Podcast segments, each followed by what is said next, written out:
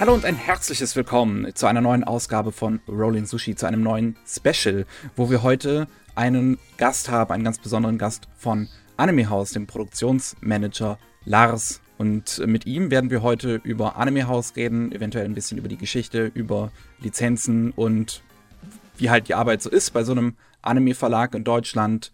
Äh, sag doch mal ein kurzes Hallo.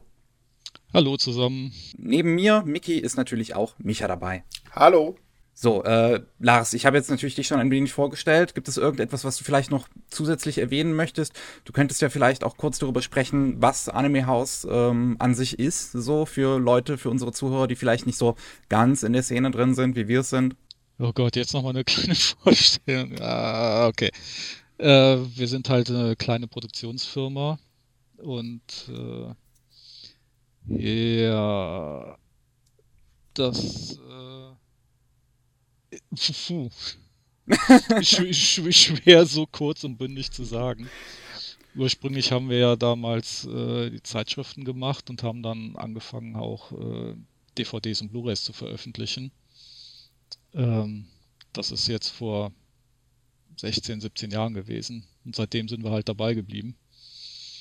Äh, wir sind immer noch eine kleine Firma und äh, ja, das ist so der springende Punkt eigentlich. Und, und seid halt immer noch dabei, nicht? Ja. Ja, wir krebsen uns so durch. Welche Zeitschriften habt ihr denn veröffentlicht? Ursprünglich. Äh, Steffi und ich haben ja früher für die Animania gearbeitet. Da sind wir dann äh, Ende 2000 weg und haben 2001 bis 2007 die Manga-Szene gemacht. Für den deutschsprachigen Markt. Und schon während der Zeit der Manga-Szene, das war dann 2003, haben wir mit Anime House angefangen. Und die ersten Veröffentlichungen waren damals Onigai Teacher und äh, Saber Marionette J. Damals noch nur mit Untertiteln. Da kam das dann mit der Synchro erst auf. Ähm, du, du, hast schon anfangs erwähnt, dass ihr immer ein, ja, ein kleines Familienunternehmen sozusagen geblieben seid. War das so quasi, ich sag mal, die Absicht dahinter, dass man halt so, so klein und gemütlich bleibt? Oder ähm, was, was genau ist der Grund quasi, dass ihr jetzt nie groß, euch groß gemacht habt? Das hat sich eigentlich einfach nur so ergeben. Ähm, wahrscheinlich, weil, äh, sagen wir mal, wir hatten jetzt keine so riesen Blockbuster-Titel, äh, wie andere Firmen das haben und äh, letzten Endes läuft es da immer aufs Geld raus. Und wenn man halt mhm. äh, dann halt entsprechend seiner Möglichkeiten arbeiten muss, äh, wird man halt größer oder halt nicht so groß. Habt ihr denn ähm, euch eigentlich, oder sagt ihr, wir haben uns spezialisiert auf eher kleinere, in Anführungsstrichen, Nischentitel? Oder ähm, sagt ihr eigentlich, ja, wir nehmen, was wir so kriegen können? Wir gucken natürlich auch, dass wir sagen, äh, welcher Titel interessiert uns und welcher Titel wäre jetzt auch für die Fans interessant. Hauptsächlich haben wir natürlich anfangs damit angefangen, dass äh, wir wirklich Sachen auch eingekauft und veröffentlicht haben, die wir selber gerne sehen möchten. Und äh, das haben wir eigentlich in der Regel genauso weitergeführt. Deswegen auch unsere, diese ganze Bandbreite an so ein paar Klassikern und auch ein paar neuen Titeln, wo wir dann auch sagen, Klassiker verkaufen sich halt nicht so gut, wie so neue Action-Serien halt zwangsläufig äh, machen, aber äh, es sind halt Sachen, die wir jetzt für wichtig genug halten, dass wir sie auch dem deutschen Publikum eben vorstellen möchten. Da haben wir eine Userfrage zu, äh, zum Thema Klassiker bekommen. Ähm, ich denke mal, das hast du eigentlich schon im Prinzip vorweggenommen. Ihr plant wahrscheinlich jetzt nicht unbedingt noch so in die Klassikerschiene reinzugehen und äh, zum Beispiel Sachen wie Kitty Great oder jetzt fällt natürlich kein Klassiker ein, äh, zu lizenzieren. Äh, das ist jetzt eine spannende Frage. Ähm, was ich jetzt mit Klassikern meine, wäre jetzt hier der Night on the Galactic Railroad oder Prinz Genji, mhm. ähm, die ja nun wirklich schon 25, 30 Jahre auf dem Buckel haben. Und äh, im Moment ist jetzt nichts geplant, aber Ende Februar treffen wir uns halt äh, mit der Repräsentantin von auch einem Studio, wo wir halt so ein paar Sachen schon eingekauft haben und äh, vielleicht hat die da noch was Interessantes anzubieten, dass wir da in der Richtung nochmal was machen können. Aber das sind Sachen, die kann ich dann erst, äh, sagen wir mal, im Sommer beantworten, falls hm. sich da was ergibt. Dann müssen wir im Sommer nochmal einen Podcast aufnehmen. Jetzt, wo wir rausgefunden haben, wie mein Mikro funktioniert. Man muss ja sagen, auch heutzutage bringt ihr jetzt nicht unbedingt viele Anime raus. Also das letzte, die letzten Ankündigungen, an die ich jetzt bei euch denken muss, sind Latebackers und Copcraft. Ist das wirklich so? Also stehst du auch da so dahinter, dass das so, so von euch speziell ausgewählte Titel sind, die ihr halt wirklich in Deutschland sehen wollt? Ähm, sagen wir mal, wir fanden die Titel jetzt interessant genug, dass wir gesagt haben, die äh, sollten wir es auf jeden Fall mal mit versuchen bei Latebackers äh, ist jetzt als Kinofilm in Japan gelaufen, ist allerdings nicht sehr lang. Der geht jetzt auch nur 60 Minuten. Hm. Das ist so ein, ja, sagen wir mal, so ein kleines Einzelprojekt, was man schnell mal so nebenbei einschieben kann. ähm, von der Thematik her äh, hat es uns auch ein bisschen an den Devil is a Part-Timer erinnert, weil es auch wieder mit Dämonen aus einer Alternativrealität zu tun hat, die dann zu uns rüber wandern und hier eigentlich Unfug machen. Und äh, es ist ein bisschen Comedy-Action-lastig. Und bei Copcraft ähm, kam noch dazu, dass die Musik auch vom gleichen war, der Jormungand gemacht hat. Mhm. Ähm, das, äh, das ist immer so ein bisschen problematisch, wenn man entscheiden muss anhand von so einem 10-Sekunden-Trailer und äh, einem farbkopierten Flyer, ob man eine Serie kaufen möchte oder nicht. gerade, gerade wenn dann irgendwie so, hm, sagen wir mal, wenn die Verhandlungen starten, ist davon auch noch nichts im Netz zu finden.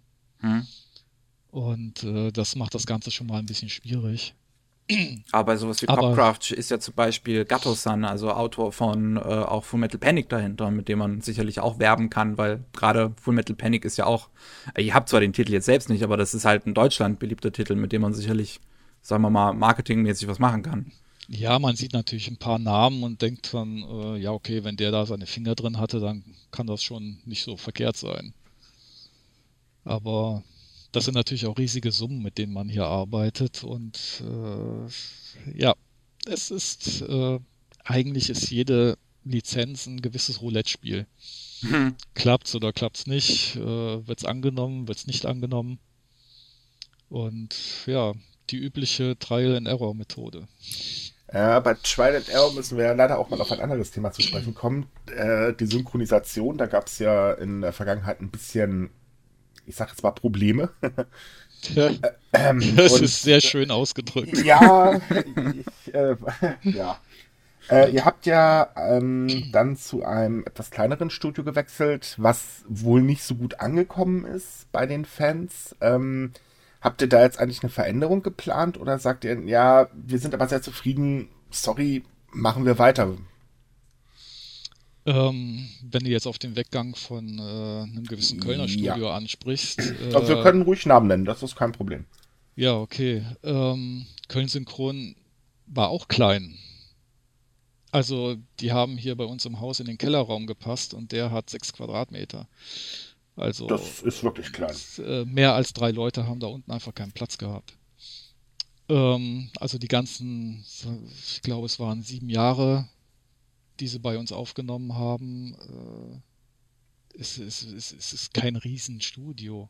Insofern ist das Studio, äh, wo wir dann mit äh, Gate und der Sword Oratoria Serie hingewechselt sind, äh, im Grunde genommen war es größer als das, was wir jetzt hatten. Ja gut, ich meine da jetzt nicht ähm, die Quadratmeterzahl mit, sondern das, das Ding ist halt, ähm, Köln Synchron hat ja schon einige, also auch für andere Publisher einige hochkarätige Produktionen äh, mitgehabt.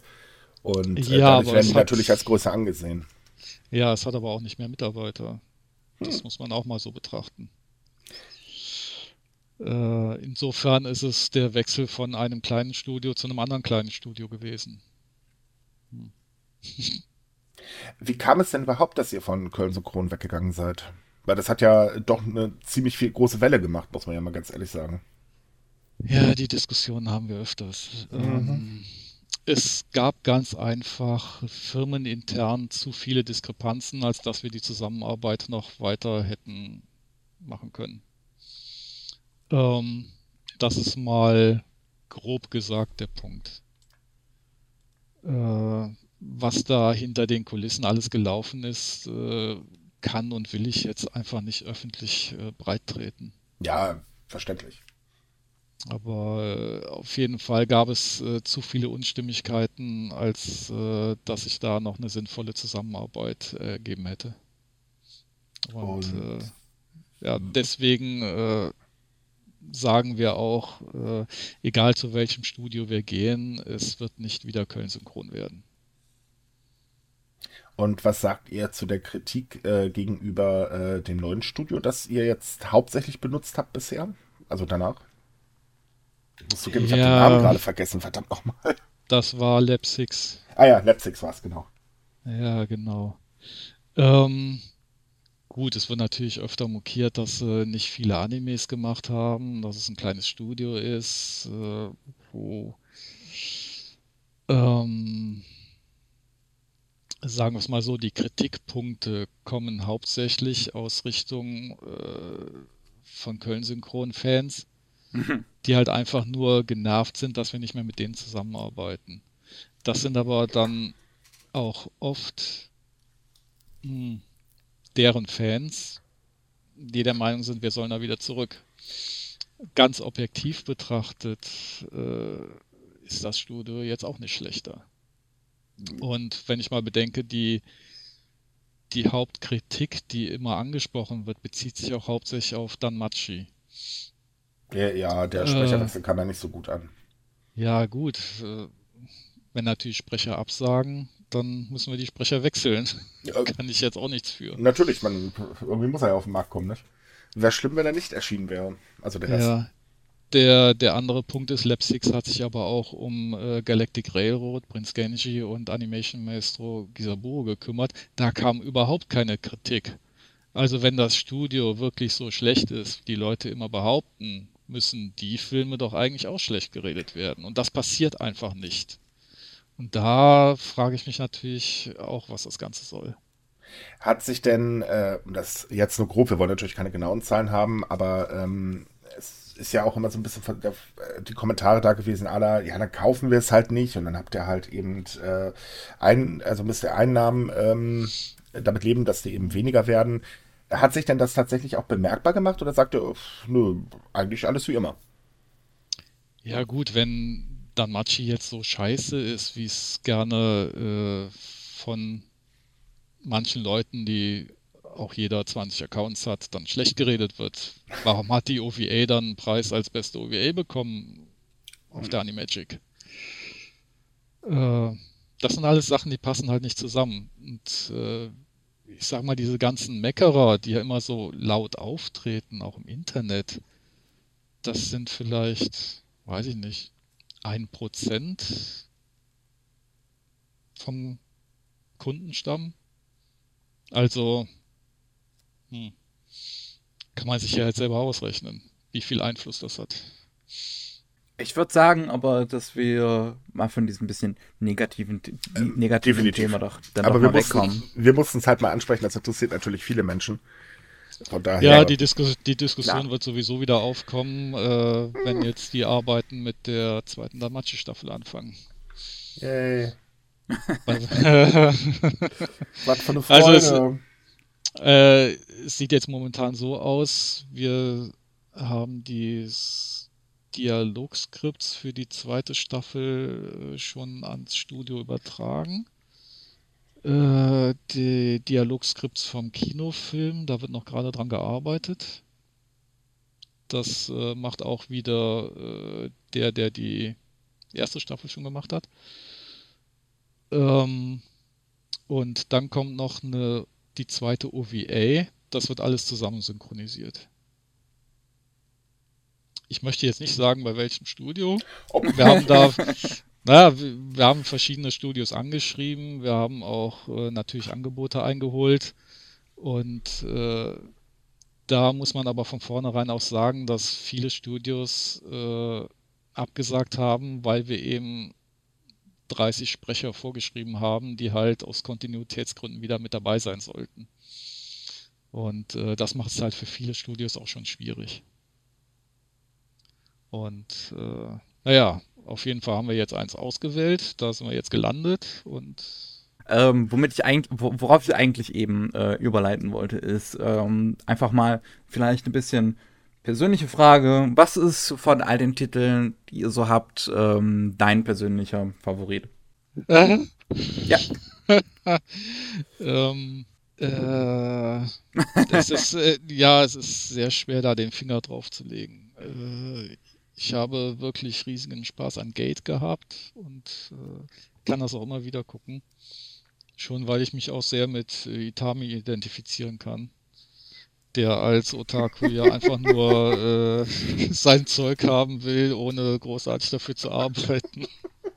Entschuldigung, aber das passt wirklich wie die Faust aufs Auge.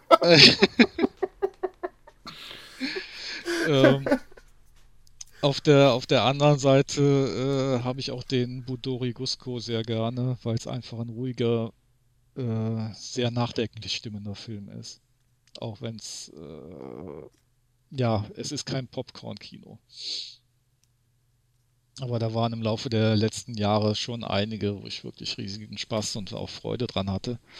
Aber sagen wir mal, in letzter Zeit ist mein Liebling eigentlich immer noch Gate. Ja, okay. Ähm, wir hatten am Anfang auch schon kurz, dass äh, ihr ein Studio seid mit einer langen Geschichte und einfach mal vielleicht die Frage, ähm, quasi, wie hat es angefangen?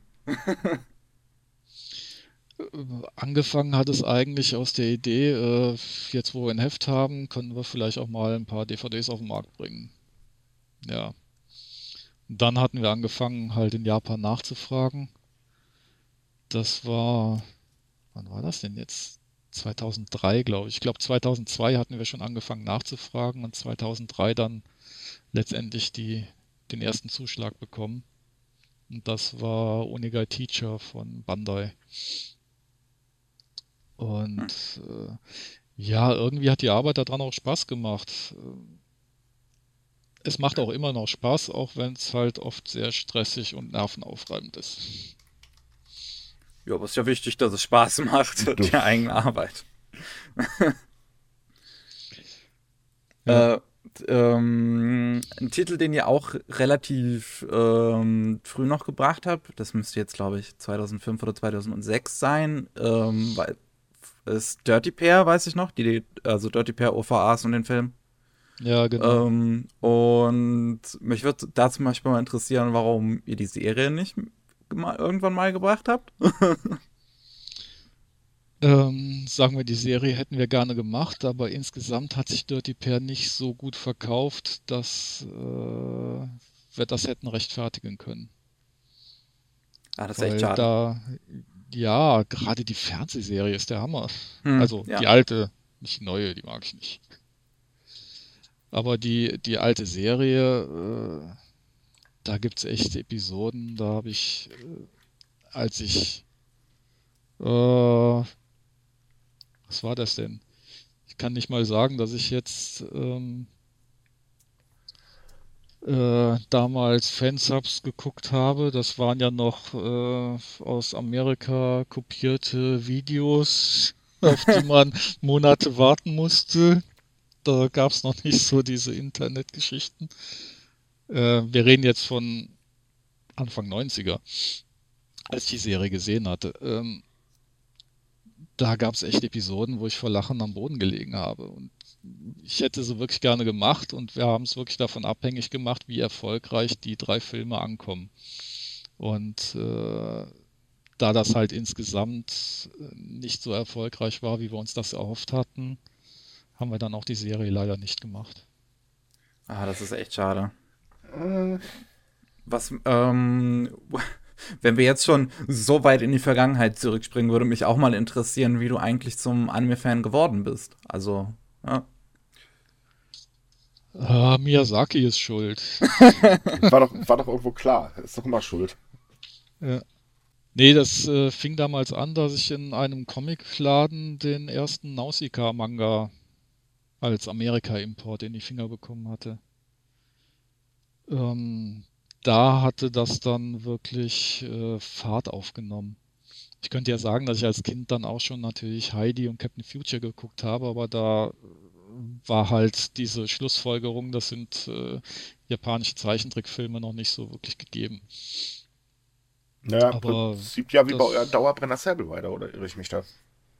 Ja, das, es gibt immer noch Leute, die, äh, die nicht gemerkt haben, dass er auf DVD oder Blu-ray raus ist. Das äh, wundert mich echt. Aber gut. Dabei ist das eigentlich der Anime, finde ich, der immer noch die beste Synchro hat. Das ist halt äh, mehr frei, aber zum Totschreien komisch. Ja, das ich waren noch andere noch... Zeiten damals. Ja, aber ja, ich muss ganz ehrlich sagen, also wenn man sich das ähm, jetzt heutzutage wieder anguckt, da stellt man sich schon die Frage, und das lief echt im Fernsehen? Ja, ich meine, wie der Eckhard Belle jetzt hier noch bei uns war und hat auch die, die Hörspiele noch aufgenommen. Ähm, der hat auch Stories erzählt, wie er da mit dem Christian Tramels, der Katrin Fröhlich äh, äh, und so im Studio war dem Florian Halben war es, glaube ich. Ähm, also was der so an manchmal dann abends beim Essen noch an Geschichten erzählt hat, da habe ich mich auch gefragt, irgendwie, warum die nicht irgendwie nach den ersten zwei Tagen schon hochkant rausgeflogen sind. also, Gut, ähm, Anime House, weil du es gerade schon angesprochen hast, ähm, ihr habt ja auch Hörspiele rausgebracht und äh, tatsächlich auch ein Buch. Ähm, ist da eigentlich nur eine Fortsetzung geplant? Ja, äh, puh. Äh, wir hatten mal über eine Fortsetzung der Hörspiele nachgedacht, aber das ist dann auch wieder im Sande verlaufen, weil wir zu viele andere Sachen dann gemacht haben. Ich glaube, gerade so in der Podcast-Zeit ähm, heutzutage würde das schon wieder gut funktionieren, aber tatsächlich. Ja, das glaube ich ehrlich gesagt auch. Ja, da müsste man aber auch dann die ganzen Sprecher auch wieder kriegen. Und äh, wenn wir da von äh, Christian Tramitz reden, äh, mhm. wird das Ganze schon schwierig. Und äh, ähm, ist dann bei Kill, äh, von KillerCon äh, eine Fortsetzung geplant? es ist tatsächlich eine geplant. wir haben auch schon Ideen gesammelt und Notizen gemacht.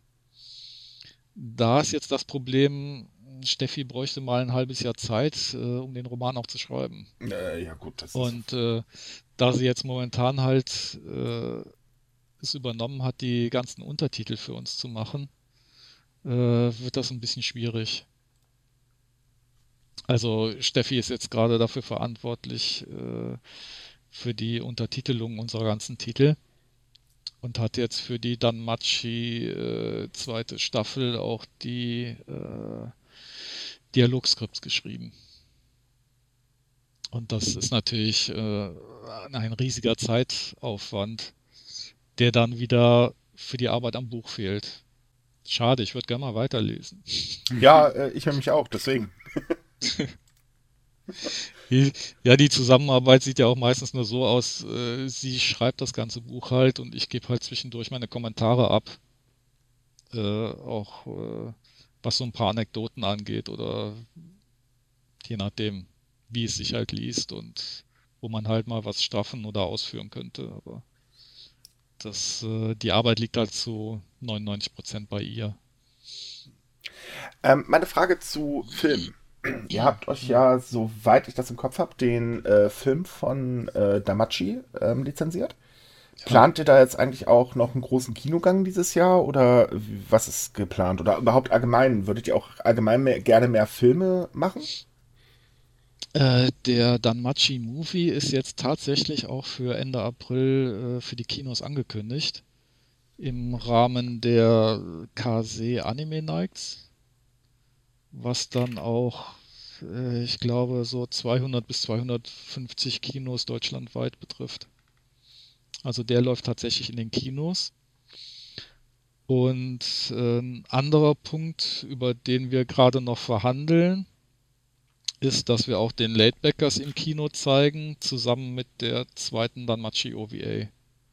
Weil eben, wie gesagt, hm. der Latebackers nur 60 Minuten hat und dann die 30 Minuten OVA noch dazu, dann kommen wir auf eine ganz gute Kinozeit. Ja, aber wie gesagt, der Kinofilm startet dann quasi Ende April in den Kinos. Da, so wie wir mit dem Vertrieb gesprochen haben, wird sich das auch zweiteilen, dass der Film einmal äh, mit deutscher Synchro und einmal im Original mit Untertiteln auch gezeigt wird. Also zwei, da, im Prinzip zwei Aufführungen äh, insgesamt oder? Äh, ja, da, da kommt es halt auf die Kinos selber auch an, äh, was die da machen, welche Version die zeigen. Ah. Die dann beide zeigen oder nur eine, ob es jetzt Programmkinos gibt, die dann lieber die untertitelte Fassung zeigen. Ähm, ich weiß, dass die untertitelte Fassung auf jeden Fall auch dann im Laufe des Jahres im Japanischen Kulturinstitut in Köln laufen wird. Mit denen hatten wir auch schon geredet. Äh, die zeigen ja immer nur Originale mit Untertiteln, mhm. also mhm. da stellt sich die Frage auch nicht. Aber dann auch, wie gesagt, also aus Japan haben wir schon das Okay, dass wir den Late Backers zusammen mit der Danmachi OVA zeigen dürfen. Jetzt äh, sind wir halt gerade am Verhandeln, welche und wie viele Kinos das dann auch machen. Alles klar. Ja. Ähm, vielleicht, wir hatten am Anfang ähm, ein kurzes Gespräch darüber, dass ihr so ein kleiner äh, kleines Familienunternehmen seid, wie, wie läuft das denn eigentlich bei euch so im Büro, sagen wir mal, ab? Vielleicht möchtest du eine kleine, ähm, kleine Schilderung für uns geben, wie das bei euch so aussieht. Oh, das läuft wie in jeder Familie. Meistens versteht man sich, manchmal schreit man sich an. Also. eigentlich läuft das wie überall. Ähm, wie viele Leute seid ihr? Äh, warte mal, das sind äh, Steffi, ich, ihr Vater, äh, warte mal, ihre Mutter. Wir sind, sagen wir mal, vier Leute, die jetzt Vollzeit arbeiten. Und dann halt, je nachdem, was an freien Mitarbeitern gebraucht wird, kommt dann noch dazu. Das ist schon das, nicht schlecht. Äh, Und das jetzt, das, also ihr seid auch diese vier schon seit Anfang an? Ja, so ziemlich. Huh. Ja, und wie das in der Familie so ist, man kann keinen so leicht rausschmeißen. Könnte zu dezenten Problemen führen. Ja. Nee, es hat jeder so seinen, äh, sagen wir mal, einigermaßen klar umgrenzten Aufgabenbereich. So wie Steffi sich jetzt zum Beispiel um die ganzen Untertitel kümmert, kümmere ich mich um mehr um die Drucksachen. Äh, Steffis Vater mehr um den geschäftlichen Bereich und Steffis Mutter mehr um den Versand. Ähm, meistens funktioniert das auch ganz gut. Aber wie gesagt, meistens. Und in den Fällen, wo nicht, gibt es dann Geschrei und äh, einen Tag später funktioniert es dann auch wieder. Und äh, ja, okay, ich mache halt noch die ganze Messepräsenz dann, das kommt auch noch dazu. Ihr hattet ja zwischendurch äh, auch noch ein Sublabel, äh, das Pink Lemon wo ihr ja äh, Hentais veröffentlicht habt. Ähm, warum habt ihr das eigentlich eingestellt? Also ist das eher so, Hentai funktioniert in Deutschland nicht oder gab es dafür andere Gründe? Hentai funktioniert sehr gut. Also es waren ja, eigentlich zeitweise... die Frage auch sparen können. Ja. ja, so viele Hentai, wie ich immer, wenn ich im Laden bin, dann sehe, da stehen, das ist mhm. schon... Ja, das, was keiner kauft, macht den meisten Umsatz, das wissen wir doch.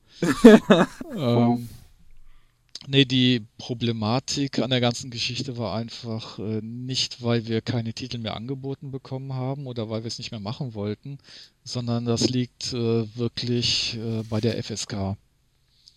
Weil da haben wir halt oft das Problem, äh, dass dann Serien geschnitten werden müssen, damit der Vertrieb sie halt äh, aufnehmen und verkaufen kann. Äh, aber die geschnittenen Sachen wollen die Leute halt nicht haben. Die wollen halt die ungeschnittenen haben und die dürfen wir nun mal nicht so offen verkaufen und bewerben. Und äh, diese ganze, diese ganze FSK-Politik ist echt totaler Schwachsinn. Das ist, äh, ähm, ist das, das denn so heutzutage immer noch so? Sorry, wenn ich da kurz dazwischen gehe, weil ähm, bei Games sind sie ja mittlerweile doch ganz schön zurückgerudert. Ja, im, sagen wir mal, im Bereich der Hentais äh, ist es immer schlimmer geworden. Oh. Und okay. äh, dann hatten wir irgendwann halt mal einen Punkt erreicht, wo wir gesagt haben, das, das bringt einfach nichts mehr. Weil jedes Mal den Film bei der FSK einreichen kostet Geld. Hm.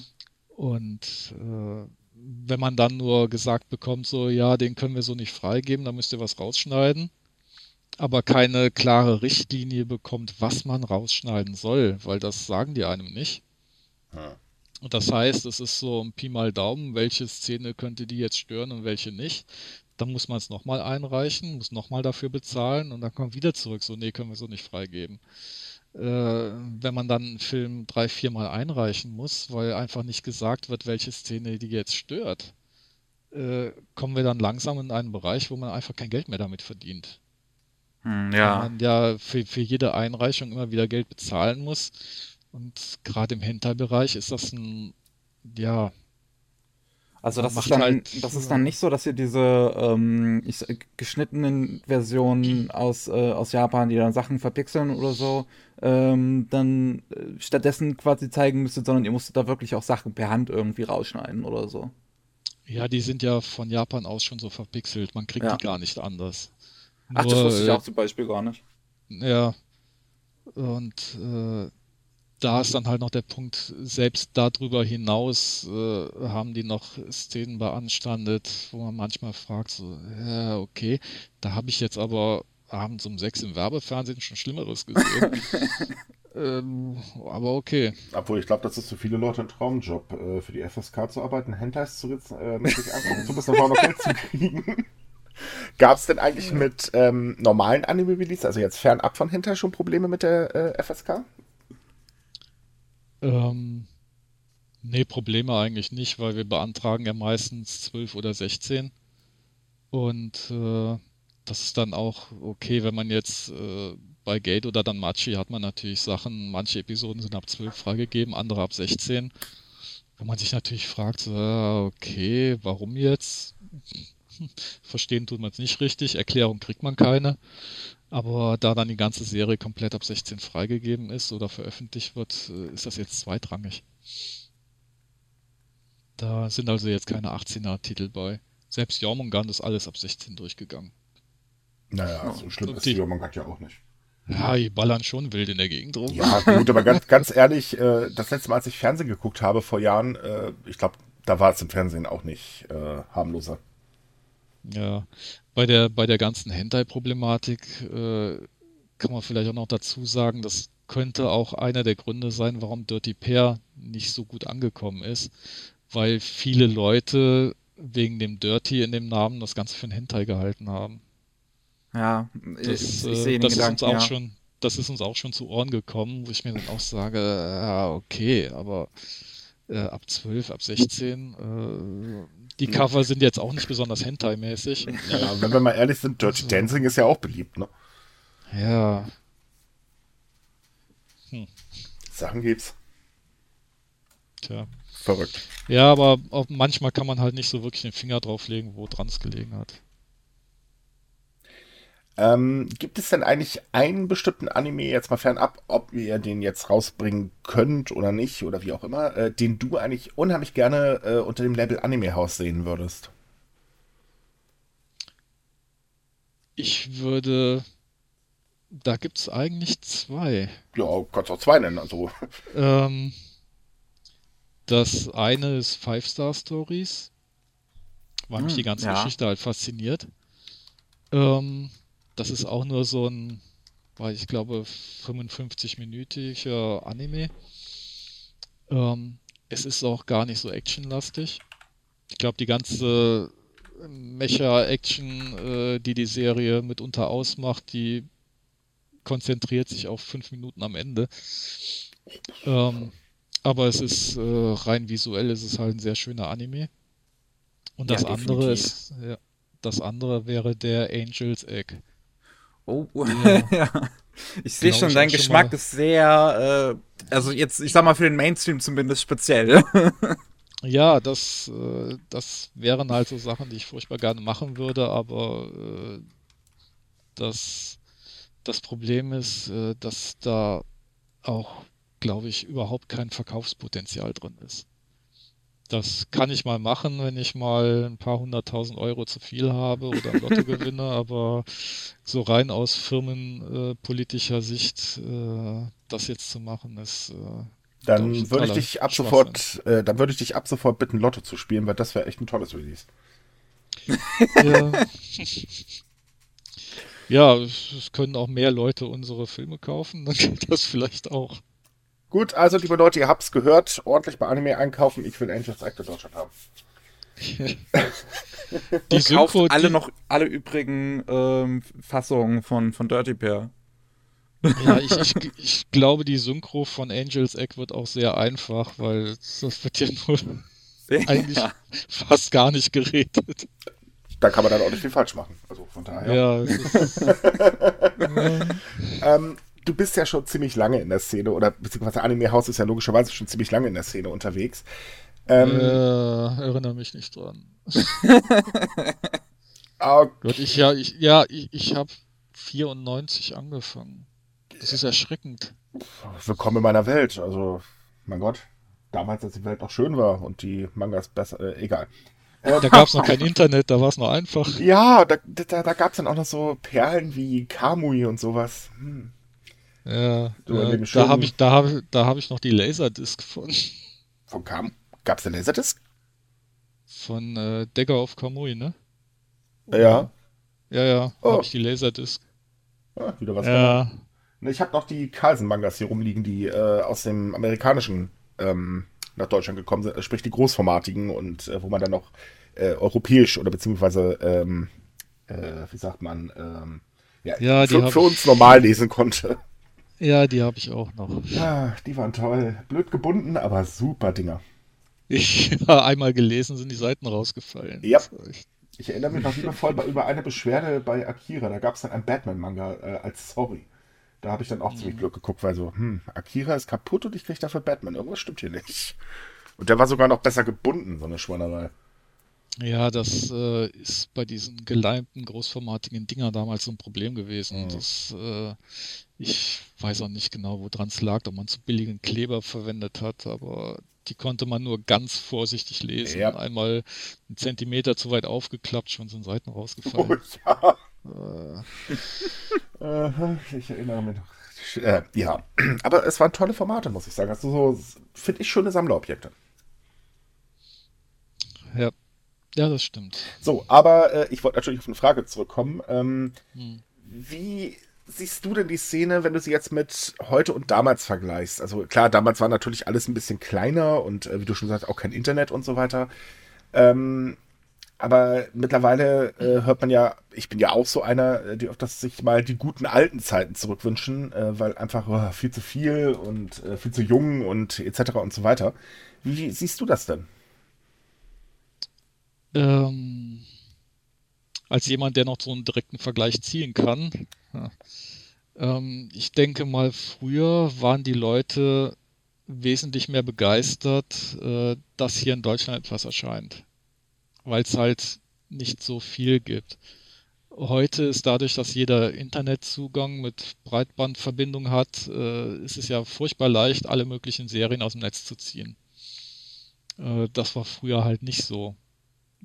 Wie ich halt damals vorhin schon erwähnt hatte mit diesen äh, Fansub-Videos, wo man drei Monate darauf warten musste, um das Ganze in einer einigermaßen verständlichen Form zu kriegen. Ähm, heutzutage kriegt man ja fast alles durch einen Mausklick und das war halt nicht der Fall. Deswegen ist so meine Schlussfolgerung aus dem Ganzen, dass äh, früher die Fans doch wesentlich äh, enthusiastischer und äh, mehr froh waren, wenn dann mal was äh, in Deutschland erschienen ist. Und ähm, wie steht das bei dir jetzt heutzutage? Ähm, weil du bist ja, wie gesagt, auch äh, logischerweise mit eigenem Publisher unterwegs. Ähm, wie denkt ihr mittlerweile über äh, Fansubs, beziehungsweise klar, natürlich auch die ganzen illegalen Portale? Oh. oh. Böses Thema, ich weiß. Ja. Ähm, okay, Fansubs sind natürlich immer noch ja, ein Streitthema, weil es halt nun mal illegal ist. Ähm, die Illegalität bezieht sich ja auch nur darum, die Dinger hochzuladen, nicht die anzugucken. Das, äh, was ja dann auch schon wieder ein bisschen schwierig ist.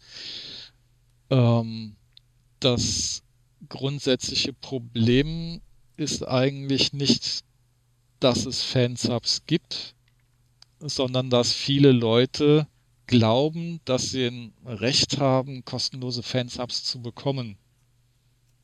Und äh, das hat bei mir auch schon zu einigen Diskussionen auch mit äh, anderen Leuten geführt.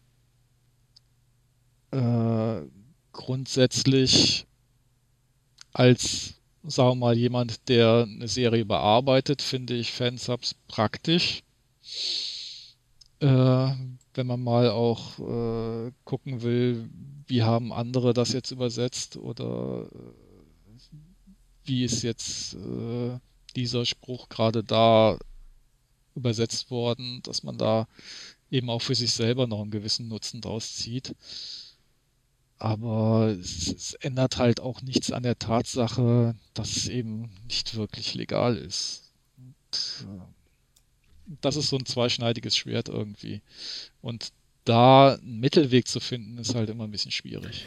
Und äh, wenn wir schon dabei sind, es gibt ja auch sehr viele legale Angebote, die werden ja auch eigentlich immer mehr. Ähm, wie schaut es denn da aus? Streckt ihr auch so eure Fühler aus, zum Beispiel eure Animes auch mal bei Netflix unterzubringen oder ähm, bei Crunchyroll, naja gut, unterbringen eher weniger, aber ähm, auch speziell daraus dann zu lizenzieren? Oder äh, sagt denn, ja, Streaming ist nett, aber wir konzentrieren uns halt lieber wirklich auf unsere äh, Disc? Äh, mit Netflix haben wir jetzt äh, auch verhandelt. Da müsste demnächst auch was von uns kommen, wenn es nicht schon läuft. Äh, jetzt äh, frag mich aber nicht, dass ich also auswendig Anime, auch die ganzen Serien. Anime-Titel habe ich da noch nicht gesehen von euch. Ja, dann kommt es wahrscheinlich noch. Hm. Aber das, das müsste jetzt so im ersten Halbjahr ja. eigentlich was von uns laufen auch.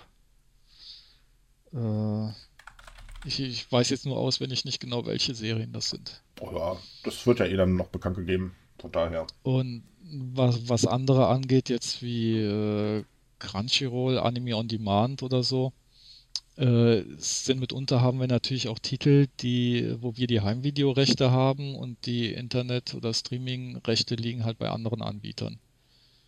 Äh, da arbeiten wir also bisher eigentlich sehr gut mit zusammen.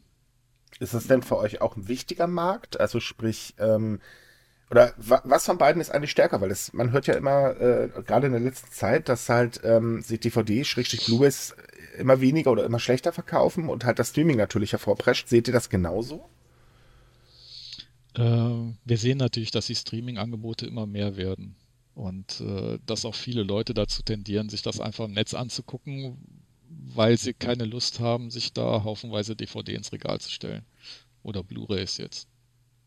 Ähm, ich sehe in dem Ganzen äh, tendenziell eigentlich zwei verschiedene Schichten. Zum einen hat man wirklich die Leute, die das äh, nur gucken wollen. Und zum anderen hat man halt die Sammler, die es auch gerne haben möchten. Die Schnittmenge ist eigentlich nicht sehr groß. Und äh, wir haben uns halt auf den Heimvideomarkt spezialisiert, weil äh, ja, ich eben auch Sammler bin und auch äh, das Ganze natürlich so veröffentlichen möchte, wie ich es gerne hätte. Das, äh, da sind wir wieder bei dem Thema, dass ich so ein analoges Fossil bin, äh, der gerne was in der Hand hat. Ja, wir hatten ja schon im Vorgespräch äh, herausbekommen, dass du gerade erfolgreich oder versuchst, das Internet auszudrucken. Wünschen wir dir immer noch viel ja.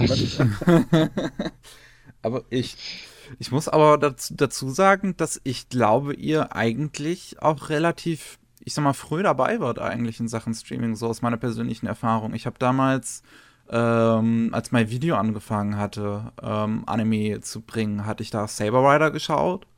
Hm. Und Clipfish, als die angefangen hatten, Anime zu bringen, hatte ich da äh, Arcana Familia geschaut. Und ähm, ich weiß nicht mehr, war das so von euch quasi jetzt, um das mal auszuprobieren, um das wahrzunehmen, diese neue Markt, oder war das einfach, oder sind die auf euch zugegangen? Äh, sagen wir mal, die ganzen, sagen wir mal, neue Medien laufen natürlich an uns auch nicht vorbei. Deswegen versuchen wir natürlich irgendwo immer so ein bisschen was unterzubringen. Ähm, kommt natürlich auch darauf an, was wir vertraglich gebunden machen dürfen. Auch von den Japanern aus. Hm. Und äh, da kommt es halt wieder auf die Lizenzen auch an. Haben wir da jetzt die Streaming-Rechte oder haben wir sie nicht? Und äh, deswegen sind wahrscheinlich manche Serien dann eher gelaufen als andere. Und ähm, nur damit wir das jetzt auch so quasi, ähm, also auch ich und die Zuhörer vielleicht ein bisschen mehr verstehen, sowas wie Copcraft lief jetzt zum Beispiel auf äh, Anime On Demand, heißt das, die Streaming-Rechte lagen in dem Fall irgendwie bei Kase oder so? Ähm, ich glaube, die lagen bei. Ha, könnte sein, dass die bei uns lagen und wir dann mit anderen Sachen getauscht haben. Das kommt auch schon mal vor. Okay. Äh, das, äh, ja, das Streaming-Material haben wir halt früher bekommen als jetzt das Heimvideomaterial. Das hm. äh, bei Copcraft war das noch sehr lustig, weil das äh, auch sehr nah an der äh, japanischen Ausstrahlung lag dass wir teilweise zum Bearbeiten äh, nur so animierte Storyboards bekommen haben, dass da schon mal die Untertitel gemacht werden konnten. und dann so, so, so äh, am, am Vorabend der Veröffentlichung haben wir dann das richtige Filmmaterial geschickt bekommen. Also das war alles sehr knapp. Es, es ist halt witzig, wenn man da, äh, wenn man versucht Untertitel zu machen, dann nur so ein äh, sagen wir mal, eine Bleistiftskizze hat, die so durchs Bild geschoben wird. Also habt ihr auch ähm, die Untertitel dafür ähm, für den Simulcast erstellt? Nee, das haben die dann gemacht. Wir haben äh, quasi nur so das, das Material weitergeschickt. Ich, ich habe halt nur gesehen, wie es gemacht worden ist, insofern. Dann kommen wir doch nochmal zurück auf äh, allgemein eure Produktion. Ähm, wie viele Leute arbeiten eigentlich so im Schnitt an einem Projekt? Also was ich, nehmen wir mal äh, zum Beispiel ähm, Gate. Ähm, abgesehen von den ganzen Sprechern? Äh, ja, davon mal abgesehen. ähm, warte mal, wir sind, sagen wir, vier. Dann muss das noch gewandelt werden. Dann muss das Dialogskript geschrieben werden. Äh, sagen wir mal, im Schnitt sind es so sieben bis zehn Leute. Dann plus eben die einzelnen Sprecher, die dazukommen. Und äh, inwieweit äh, bezieht ihr Fans mit in die Produktion ein? Also ähm, ihr stellt ja ein Anime vor, so wir haben jetzt die und die Lizenz als Beispiel. Ähm, hört ihr dann so auch auf Wünsche, wenn das jetzt in Richtung, ähm, hey, was ich, Cover oder, oder Specials oder so geht?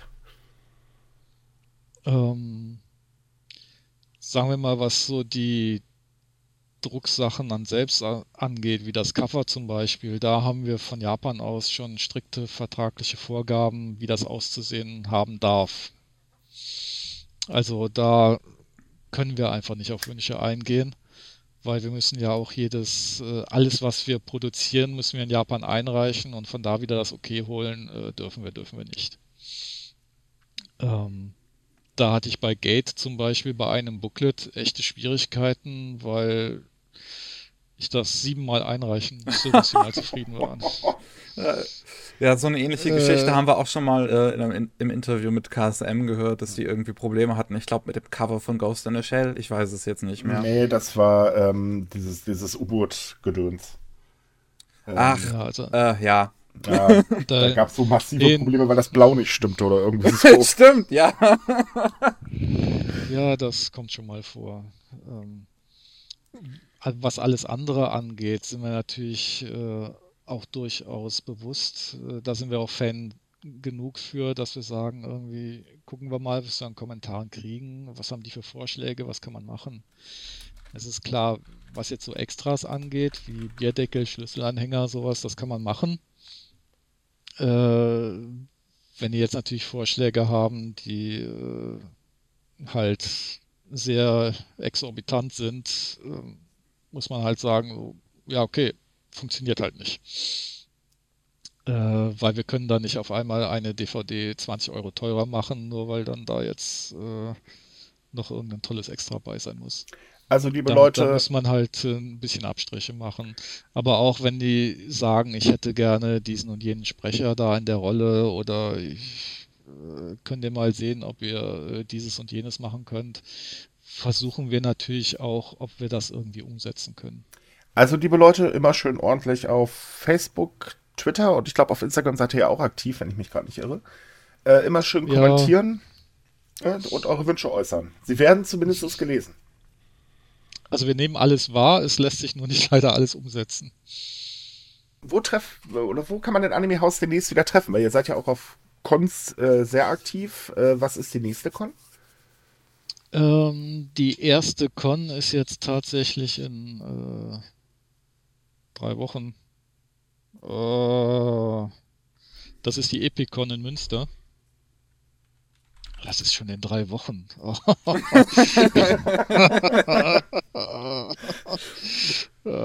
Ich muss den halben Messestand noch anmalen. Äh, wir müssen dazu erwähnen, dass wir das ähm, Interview natürlich vorab aufnehmen. Deswegen ist die Zeitangabe jetzt ein bisschen äh, schwammig. Ja, okay. Äh, dann ist die Leipziger Buchmesse. Äh, und danach ist die Dokomi. Jetzt muss ich dazu sagen, für die Dokomi haben wir dann tatsächlich auch einen japanischen Gast da. Oh. oh. Der äh, Toshio Maeda. Der kurz. dürfte den ganzen alten Fans bekannt sein, weil der Ozo Gedochi und La Blue Girl gemacht hat. Wo wir wieder bei den Hentais sind. Ja, stimmt. Ah, das. Ja, der Schweinskram.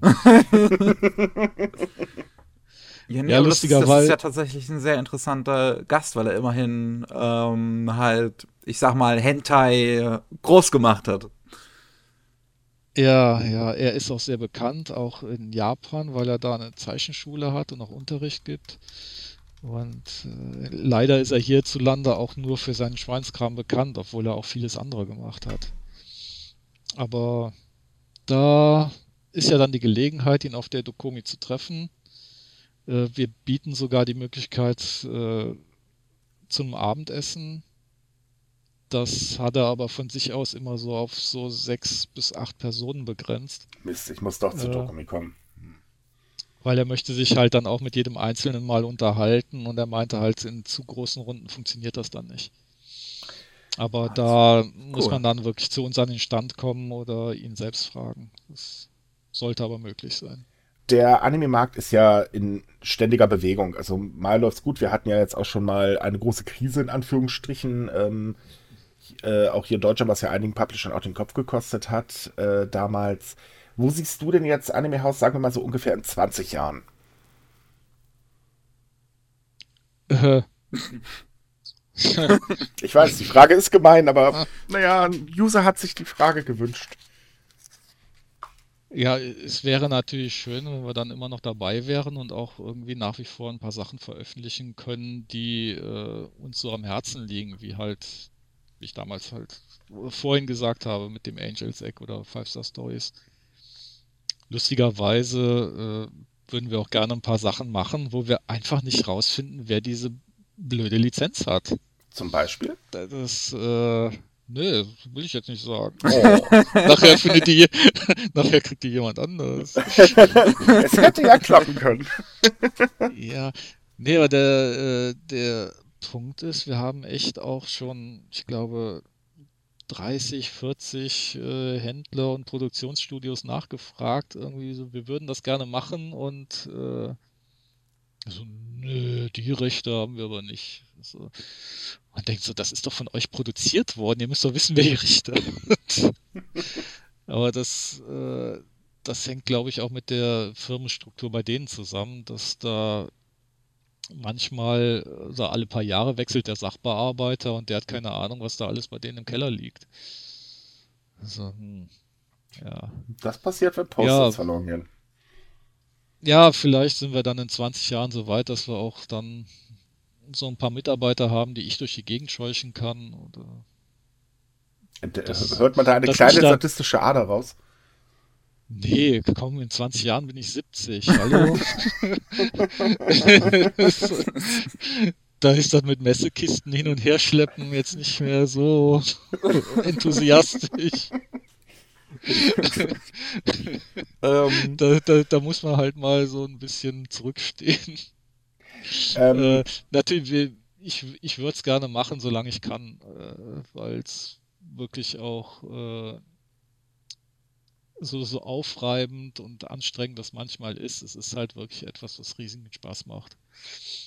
Wo wir eben bei dem Thema mit den ähm, Lizenzen und Produktion und so waren, äh, würde mich auch mal interessieren, weil es wird ja mittlerweile immer quasi bekannt, da geht immer mehr durch die Medien, wie ähm, ja die Studios in Japan quasi behandelt werden oder beziehungsweise die einzelnen Mitarbeiter und das ist alles nicht gerade so rosig da aussieht. Und äh, mich würde einfach mal interessieren, wie das aus deiner, was du aus deiner Perspektive quasi davon hältst. Äh, also ich glaube, man kann die Arbeit in einem japanischen Animationsstudio größtenteils als modernes Sklaventum ansehen. hm. ähm, ich meine, ich habe ja auch zu meiner Zeit äh, während der Animania und der Manga-Szene auch mit äh, vielen Leuten Interviews geführt und was man da manchmal zu hören bekommt, da, äh, ich glaube, da, da würden hier einige schreiend wegrennen. Ja. Ähm, ja, es ist besonders von der, hm, ich möchte sie jetzt nicht so pauschal heutige Generation nennen, aber äh, mit so sechs Stunden Arbeitstagen und vier Tage Woche kommt man da drüben nicht weit. So, die reiben sich auch äh, wirklich auf dafür und äh, es ist kein Gerücht, dass da manche auch wirklich unterm Schreibtisch schlafen und dann einfach nur zum Arbeiten da sind.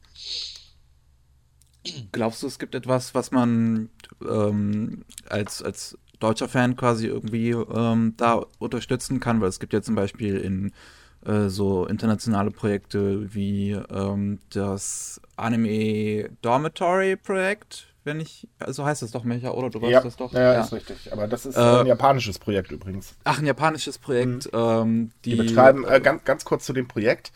Äh, die kümmern sich speziell in Tokio um Animatoren, weil da sammeln sich ja die meisten Anime-Studios und äh, sammeln halt Spenden und betreiben auch eine WG, äh, damit halt ähm, Animatoren im Prinzip in Japan überleben können, weil gerade äh, welche, die ganz neu angefangen haben, haben halt das Problem, dass sie von dem Gehalt in Tokio eigentlich nicht leben können. Also man kann das so vergleichen, äh, wenn man jetzt zum Beispiel ähm, mal ganz lapidar als Autor, der gerade ein Buch veröffentlicht hat und von den Tantiemen in München leben muss, das ist so äh, damit ungefähr vergleichbar. Also im Prinzip fast nicht möglich. Ja, aber ich schätze mal, das muss dann wirklich auch von Japan aus ausgehen. Äh, ich glaube nicht, dass die äh, sich so großartig dafür interessieren, was wir hier für Vorstellungen haben.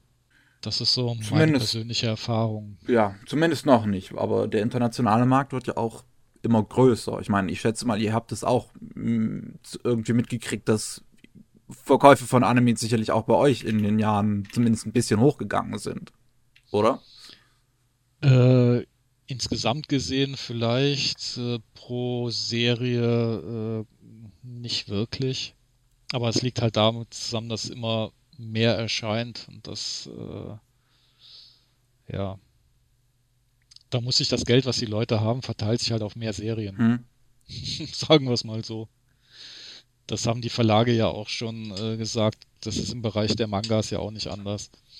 Und äh, selbst Carlsen und Ema haben damals gesagt, so Verkaufszahlen von Sailor Moon und Dragon Ball erreicht man heutzutage einfach nicht mehr, weil einfach die Bandbreite an Erscheinungen zu groß ist bist du denn mittlerweile aus oder einige Leute sagen halt gerade jetzt aktuell, ich hatte jetzt gestern ein Gespräch darüber, ähm, dass der Markt mittlerweile gerade speziell im Anime einfach übersättigt ist, weil jeden Monat haufenweise Releases rauskommen und äh, wie du ja gerade sagst, das Geld verteilt sich ja immer mehr.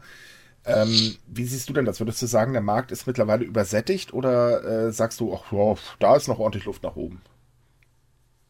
Ja, nee, also so ein paar andere Firmen können eigentlich mal aufhören, damit wir mehr verkaufen. also. Gut, ich glaube, das wird jetzt nicht passieren. nee, glaube ich auch nicht. Ja, das, äh, ja, ich sehe natürlich auch, was bei anderen alles erscheint und wie viel auch erscheint. Und äh, natürlich ist das halt schwierig, dann als, sagen wir mal, kleine Firma da irgendwo noch seinen Platz zu, zu halten. Aber ja, manchmal ist es einfach nur Augen zu und durch. Äh, irgendwie wird es schon weiterlaufen. Ich könnte noch was so für den Lauf des Jahres sagen. Ja, stimmt, das könnten wir schön so als Abschluss nehmen, würde ich vorschlagen. Also momentan arbeiten wir ja an Danmachi der zweiten Staffel, am Danmachi Kinofilm, an der OVA und an Latebackers. Äh, das wird alles jetzt zusammen synchronisiert. Äh, bin mir nicht sicher, ob das alles im gleichen Studio synchronisiert wird, aber das läuft jetzt alles. Ähm, Danach kommt Kopfkraft.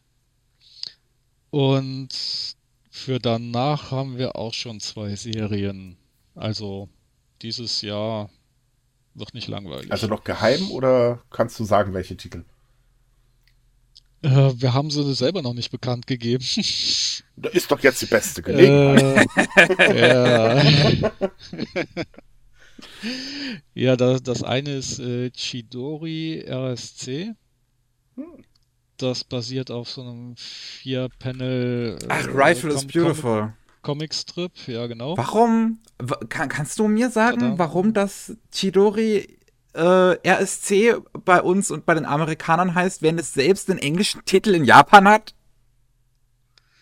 Ja, wahrscheinlich, weil sich viele daran stören, jetzt irgendwie so, uh, Gewehrschützen, uh, böse, uh, oh Gott, haben die Probleme. Äh, direkt äh, rechtsradikal. Und, Aber Chedoro äh, RSC sagt alles. doch gar nichts aus.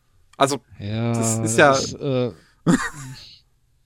es ist eine furchtbar knuffige Comedy-Serie und äh, es geht halt um Lichtgewehrschießen in der Schüler AG und Lichtgewehre sind, äh, glaube ich, ähnlich gefährlich wie Laserpointer, ähm, weil es auch eigentlich die gleiche Technik ist. Ähm, das ist, ein Lichtgewehr ist eigentlich nur ein äh, auf den Lauf montierter Laserpointer, wenn man es genau nimmt. Äh, und der Laserstrahl hat auch eine Reichweite von 10 Metern, mehr ist er nicht. Ähm, es ist wirklich sehr, sehr putzig und süß und lustig und ja. Aber schon, äh, schon, dass es dabei um äh, Schülersport mit Gewehrschützen geht, äh, da haben viele schon Angst dann davor. Hm, ja. Keine Ahnung. Ja, das, äh, hm. ja.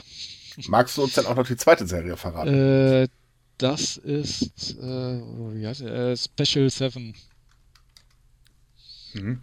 Das ist so eine Polizei-Sondereinheit äh, mit übernatürlichen Kräften. Ähm, lief der. Ah, Geht so ein bisschen Richtung. Der lief letzte Saison, glaube ich, oder? War, war der nicht bei. Moment mal eben ganz kurz. Also äh, Special 7, äh, Special Crime Investigation Unit, glaube ich, heißt der, wenn ich mich gerade nicht irre. Ja. ja, das kann durchaus sein. Äh, genau. Der lief letzte Saison, aber ich glaube nicht in Deutschland. Ich bin mir gerade nicht sicher. Also, nee, in Deutschland lief der nicht, stimmt. Nee, das Material kommt ja dann auch erst. Es äh, wird dann wahrscheinlich in der zweiten Jahreshälfte dann auch im Streaming laufen.